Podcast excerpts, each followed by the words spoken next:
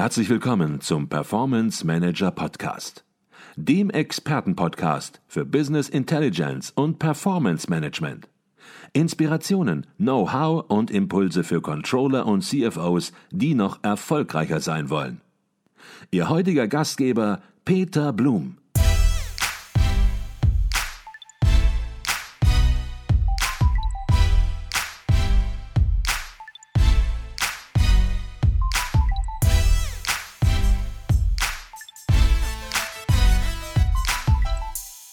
Herzlich willkommen zum Performance Manager Podcast. Mein Name ist Peter Blum. Wenn Unternehmen agile Arbeitsweisen oder Methoden einführen, ist es auch für das Controlling eine Herausforderung, die Art und Weise zu verändern, wie gearbeitet wird. Was genau Agilität im Controlling bedeutet, wer den ersten Schritt macht und welche Vorteile, aber auch Herausforderungen Agilität mit sich bringt. Darüber möchte ich mich heute mit Marie-Louise Lehmann unterhalten. Marie-Louise Lehmann ist Gründerin, Unternehmerin und Speakerin und hat langjährige Erfahrung in der Leitungsfunktion von Finanzabteilungen in Unternehmen. Sie nennt sich selbst Agile Finance Pioneer und hat ihr Unternehmen Finance Goes Agile im Frühjahr 2020 gegründet, um anderen Unternehmen zu zeigen, wie man agile Methoden und ein agiles Mindset im Finanzbereich etablieren kann. Doch zunächst mal herzlich willkommen bei uns im Podcast Marie-Louise Lehmann. Vielen herzlichen Dank für die Einladung. Ich freue mich, hier zu sein. Ich freue mich auch, dass wir heute mal richtig, richtig tief in das Thema Agilität einsteigen.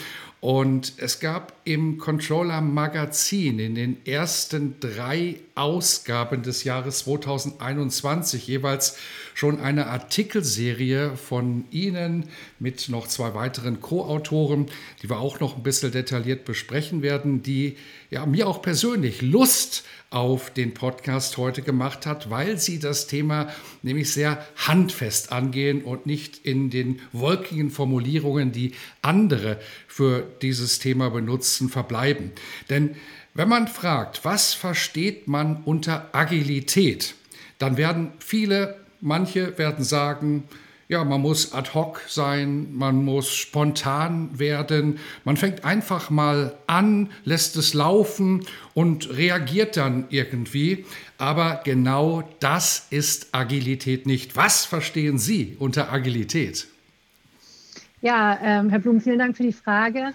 Mm, also ich verstehe unter Agilität, wenn Organisationen oder auch Organisationseinheiten zusätzlich zu den Ebenen Effizienz und Effektivität eine, eine dritte Ebene mit hinzunehmen. Und zwar ist das der Impact, also der Mehrwert, der geschaffen wird im Unternehmen. Und dieses Thema Mehrwert, ähm, das ist ein Kernelement der Agilität aus vor allen Dingen dem operativen Bereich, ähm, wo es darum geht, größtmöglichen Kundennutzen zu erfüllen. Und äh, meine Erfahrung ist, dass es äh, sehr viel Sinn macht, sich mit diesem Mehrwert, diesem Impact auch als Corporate Function, insbesondere als Finanzabteilung auch auseinanderzusetzen und den ins Zentrum seines täglichen Handelns zu stellen. Mhm. Jetzt ist das Controlling ja im Moment und schon seit Jahren mit vielen, vielen Buzzwords konfrontiert und alle sagen, alle diese Buzzwords, ob es nun künstliche Intelligenz ist, Machine Learning, Corporate Social Responsibility und viele, viele andere Dinge, die sind alle fürs Controlling relevant. Und jetzt kommt natürlich auch noch der Begriff Agilität daher und Wen wundert's? Auch dieser Begriff, dieses Thema ist natürlich hochrelevant fürs Controlling. Und man fragt sich, warum ist es denn so relevant? Warum ist es so aktuell? Ja, ich versuche das mal ähm, einzuordnen. Also äh, vielleicht blicken wir mal eine Zeit zurück, so in das Industriezeitalter ähm, als die Wertschöpfung, die maßgebliche Wertschöpfung, die wir erfahren haben, von der Maschine ausging, ähm, im Vordergrund stand Prozessoptimierung, Standardisierung. Das war ein tolles Spielfeld fürs Controlling, weil wir da durch Vergangenheitsanalysen ähm, sehr, sehr viel Mehrwert bringen konnten. Ja? Also wir haben zur Optimierung beigetragen. Die meisten Steuerungsinstrumente, die wir heute auch noch nutzen, kommen aus diesem Industriezeitalter und haben da wirklich Business Value geschaffen. Jetzt äh, hat sich das Rad aber weitergedreht. Wir sind im Digitalisierungszeitalter. Die äh, Wertschöpfung kommt vom Menschen wieder, aber im Sinne von technischer Innovation. Individualisierte Produkte sind sozusagen das, das Zeichen der, der Zeit. Und ähm, es ist nicht mehr so, dass äh, die Großen die Kleinen fressen, sondern die, die Schnellen die langsamen. Also das hat auch direkt Auswirkungen auf große Konzerne und das merkt man ja auch, auch im Mittelstand, ähm, dass versucht wird, individualisierte Produkte herzustellen und an den Markt zu bringen und damit die Käuferschichten anzusprechen. Und meine Erfahrung ist, dass diese Erwartungshaltung, die die operativen Einheiten am Markt spüren, eins zu eins in die Organisation getragen wird und in Anführungsstrichen verlangt wird, äh, hier zu steuern und eine Planbarkeit herzustellen. Und das stößt natürlich an Grenzen mit den herkömmlichen Methoden sozusagen, die wir im Finance zur Verfügung haben. Also es vergrößert auch ungemein die Komplexität. Ich denke jetzt an Budgetplanung, an, an Planungs- und Steuerungsprozesse, ähm, wo sicherlich viele Controller, ich habe das auch jahrelang versucht, durch noch einen höheren Detailgrad, noch mehr Sicherheit ähm, in, in, in, Themen zu bringen. Und ähm, eigentlich äh, äh, ja, bleibt da der Mehrwert auf der Strecke. Ja? Das heißt, dieser Grad der technischen Innovation, die wir uns von der Produktinnovation wünschen, hm, da ist es jetzt Zeit, das halt auch ins Controlling zu übertragen und in die Corporate Functions und zu sagen, welchen Grad an Management-Innovation brauchen wir eigentlich, um hier Businesspartner zu sein, um hier Mehrwert ähm, zu liefern. Mhm. Wenn wir weiter sprechen, dann werden wir natürlich auch noch in die einzelnen agilen Methoden reingehen, werden die ein bisschen beschreiben, werden die Vorteile entsprechend auch ja, skizzieren. Aber fangen wir vielleicht noch mal ganz vorne an. Viele kennen das klassische Controlling, kennen den Controller, die Controllerin als Sparingspartner des Managements. Daran wird sich und muss sich wahrscheinlich auch gar nichts ändern, aber ein agiles Controlling unterscheidet sich von einem klassischen Controlling. Sie haben das gerade schon versucht anzudeuten. Vielleicht können Sie das noch mal konkret rausarbeiten, was die Hauptunterschiede zwischen diesen beiden Welten, sag ich mal, ein bisschen pathetisch ist. Mhm. Also zum einen ist es so, vielleicht ähm, nochmal als Hintergrund, also Agilität macht immer dann Sinn, wenn es um Komplexitäten geht. Also wenn es darum geht, ähm, Themen, die nicht mehr steuerbar oder planbar sind, wasserfallartig ähm, ja, begreifen und beherrschbar machen zu können. Also das sind, das sind so die Ankerpunkte, die wir haben. Und ähm, ich habe da ein ganz schönes Bild im Kopf. Ich stelle mir das häufig so vor, dass ich sage, ähm, eigentlich war der Controller aus der Rolle heraus lange Zeit wie der Fußballkommentator beim Fußballspiel. Ja? Er hatte also unglaublich viel Fachwissen, ähm, hat sich viele Statistiken angeguckt, kannte die Datenlage und hat jetzt nach außen berichtet, wie ist dieses Fußballspiel und mit welcher Wahrscheinlichkeit wird was passieren, ähm, wenn die Parameter so bleiben, wie sie sind. In einem agilen Kontext äh, wird anerkannt, dass sozusagen das gemeinsame Ziel des, Team, des Teams ist, äh, ja, die Unternehmen zusammenzubringen und eine gemeinsame Unternehmensvision zu schaffen. Und da kommt dieser Fußballkommentator oder Moderator nicht nur mit aufs Spielfeld, sondern rein in die Spielkabine und verlässt in Anführungsstrichen seine neutrale Funktion und sieht sich als Teil des Ganzen in den interdisziplinaren Teams, die wir dann in den Organisationen vorfinden und kann dort direkt agieren und kann mit seinem Fachwissen Mehrwert leisten. Und ich habe verstanden, die Werte, die sind auch teilweise unterschiedlich. Vielleicht dann nicht nur im Controlling, sondern überhaupt in der agilen Denkweise.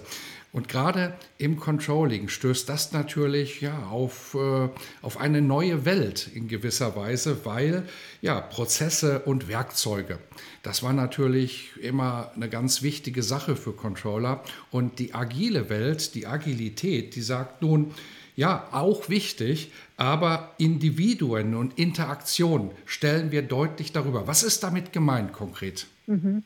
Also das, äh, was Sie sagen, ist äh, gerade sozusagen eins der agilen Prinzipien, die wir aus dem agilen Manifest ähm, kennen. Und letztendlich muss man sich das so vorstellen. Der, der Controller sozusagen in seiner Rolle ähm, hat in der Vergangenheit und es wird auch in der Zukunft so bleiben, eine Steuerungsfunktion. Und die hat er in der Vergangenheit darüber ausgelöst, dass er Analysen gemacht hat. Die Prozesse waren sehr sicher. Es gab eine Plangenauigkeit. Ähm, und man konnte davon ausgehen, dass wenn man die Vergangenheit gut analysiert hat, dass man dann gute Erkenntnisse für die Zukunft hat, die sozusagen ja erfolgsbringend sind. Jetzt ist es aber so, dass sich die Parameter da verändert haben und man merkt, dass diese Analysen nicht mehr unbedingt äh, treffend sind. Das führt zu Frust im Management, das führt aber auch zur Frust und aber auch zu einer gewissen Sinnkrise im Controlling. Die sagen, wie muss ich mich denn jetzt ähm, organisieren und ähm, wie, nehme ich mich sozusagen anders wahr? Und äh, die agilen Methoden zielen darauf ab, dass sie sagen, ähm, Transparenz in den Vordergrund zu stellen, ist ein Mehrwertbringer, um äh, Komplexitäten zu beherrschen, weil wir in kleineren Lernschleifen arbeiten. Das schafft man aber nur, wenn die Information über eine möglichst breite Menge an, an Personen sozusagen geteilt wird. Und da ähm, kommt auch dieses agile Manifest rein mit den Prinzipien und den Werten. Das agile Manifest ist um die Jahrtausendwende entstanden, eigentlich, wie gesagt, aus der IT, wo es darum geht, wie kann man sehr gut IT-Prozesse ähm, darstellen und äh, welche Anforderungen hat man daran. Und, und eines dieser dieser Prinzipien ist äh, Individuen und Interaktion über Prozesse und Werkzeuge. Mhm. Sollten wir vielleicht auch auf noch einen weiteren Wert eingehen, nämlich ja, traditionell erstellen Controlling-Bereiche einen Plan und halten dann diesen Plan fest, machen Soll-Ist-Vergleiche über das Jahr und am Ende wird dann sozusagen abgerechnet. Und wenn man einen Zukunftsblick wagt, dann ist es gewisserweise traditionell der Forecast gewesen, der angewandt wird. Agilität heißt, gebt doch den Plan möglicherweise einfach auf, geht doch auf Veränderungen ein, wenn der Plan sich gar nicht mehr so darstellt in einer sehr volatilen Welt und man neue Erkenntnisse hat, dann muss komplett neu gedacht werden. Also auch natürlich etwas, was komplett im Widerspruch eigentlich zum klassischen Controller-Verständnis steht. Habe ich das so richtig verstanden? Ja, also ich stimme in vielen Bereichen zu und an einigen Stellen merke ich aber auch so sozusagen so die Ängste, die natürlich auch im Controlling verborgen sind. Das Budget wird jetzt abgeschafft oder die Forecasts werden abgeschafft. Ganz so extrem ist es nicht. Es geht darum, zu schauen, welche Prozesse sind zielführend, mehrwertstiftend und welche nicht. Und wenn man halt merkt, dass man äh, drei oder vier Monate für ein Budget plant, was dann eigentlich schon überholt ist, bevor es überhaupt äh, das äh, Finanzjahr gestartet ist, dann ist das der Punkt, wo man im agilen Kontext sagt, das bringt mich vielleicht nicht mehr weiter. Ja, und das hinterfrage ich als Abteilung, untersuche ich nach Lösungen, wie das besser gestellt werden kann. Und da gibt es ähm, durchaus Lösungen. Also man denke jetzt an Beyond Budgeting, die sagen, unsere Lösung dafür ist, äh, das drei zu teilen, also in eine Ressourcenallokation, in ein Targeting und in ein Forecasting. Ähm, sehr spannend finde ich da wirklich auch die Trennung dieses Targetings und des Forecastings, weil das ist ja eine große Ambivalenz, die wir auch immer wieder ganz stark im Budget spüren, dass man eigentlich merkt, dass das, was realistisch rauskommt, nicht die Erwartung oft äh, des Boards oder der Stakeholders Managements erfüllt und dann macht man entsprechende Anpassungen. Ähm, also da die Dreiteilung. Und so möchte ich an dieser Stelle eigentlich ermuntern dazu zu sagen, nur weil der Schuh nicht passt, heißt das nicht, dass man keine Schuhe mehr trägt, sondern dass man sagt, wie schafft man da Lösungen, die ähm, ja, Mehrwertstiften für die Organisation sind. Und die können durchaus unterschiedlich aussehen. Mhm.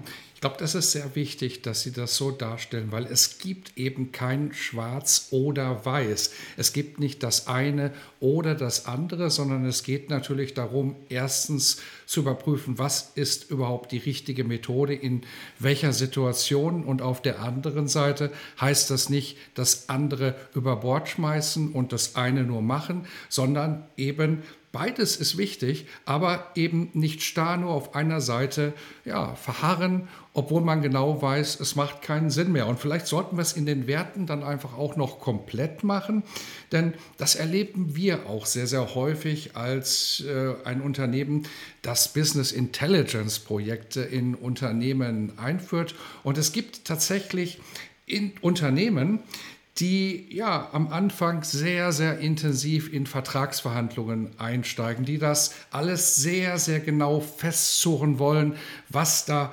kommen muss, was umgesetzt werden soll. Und die auch dann im Projektverlauf darauf beharren, dass alles sehr, sehr umfangreich dokumentiert wird. Und jetzt könnte man sagen, ja, ist alles wichtig, aber die agile Seite, so habe ich es verstanden, die sagt, Mensch, ist es nicht viel wichtiger, dass hinterher das Projekt funktioniert? Und ist es nicht auch wichtig, dass die Zusammenarbeit zwischen den Partnern gut rüberkommt, gut funktioniert, vertrauensvoll entsprechend sich entwickelt? Und da entsprechend die Dinge zusammenzubringen. Das ist Agilität. Habe ich das so richtig zusammengefasst im Bereich der Werte?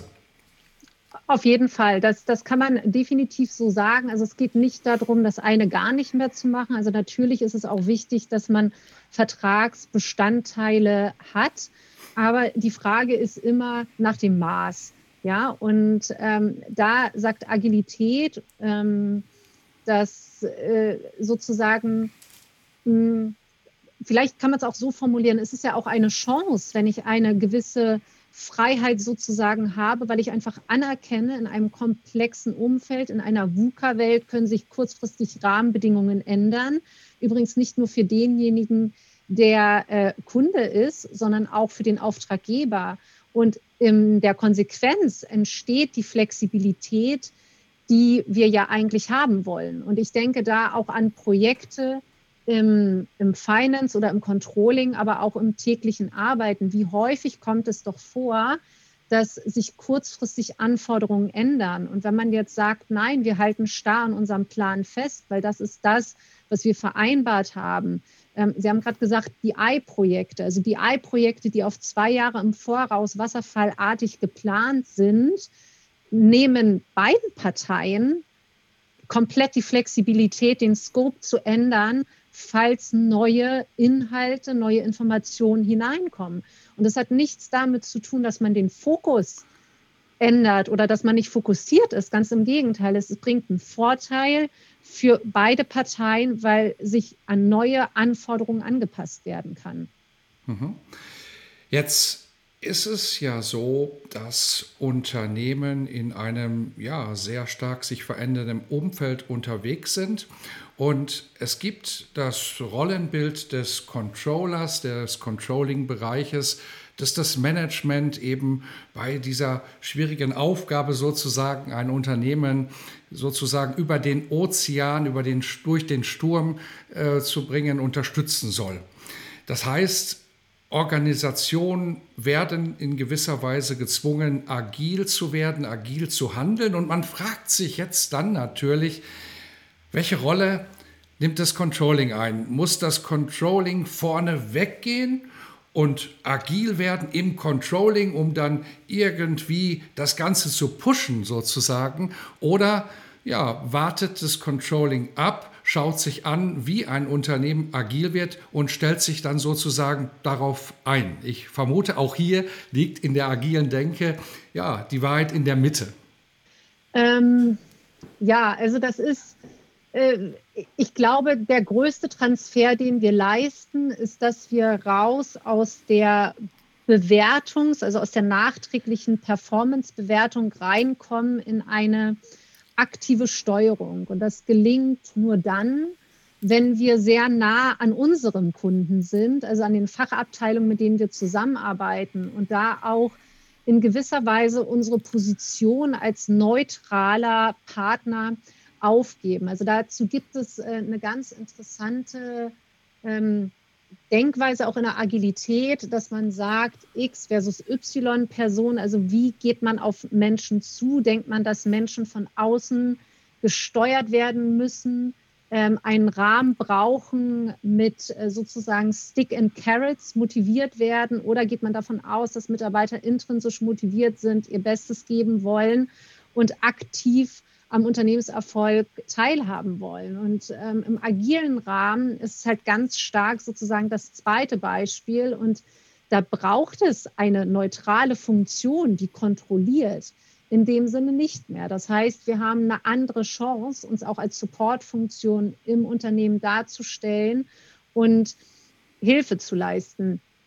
Was schwierig ist, ist äh, die äh, Anforderung, die häufig noch gestellt wird, dieses Glaskugel gucken. Also ich vergleiche das oft mit, äh, mit einem Jahrmarkt. Da wird es mal komisch gesehen, wenn man zu einer Wahrsagerin geht und äh, der, äh, die soll die Zukunft vorhersagen. Im Controlling ist es noch Usus und äh, da wird auch die Performance des Controllings häufig daran festgemacht, wie aussagekräftig oder treffsicher diese Prognosen sind.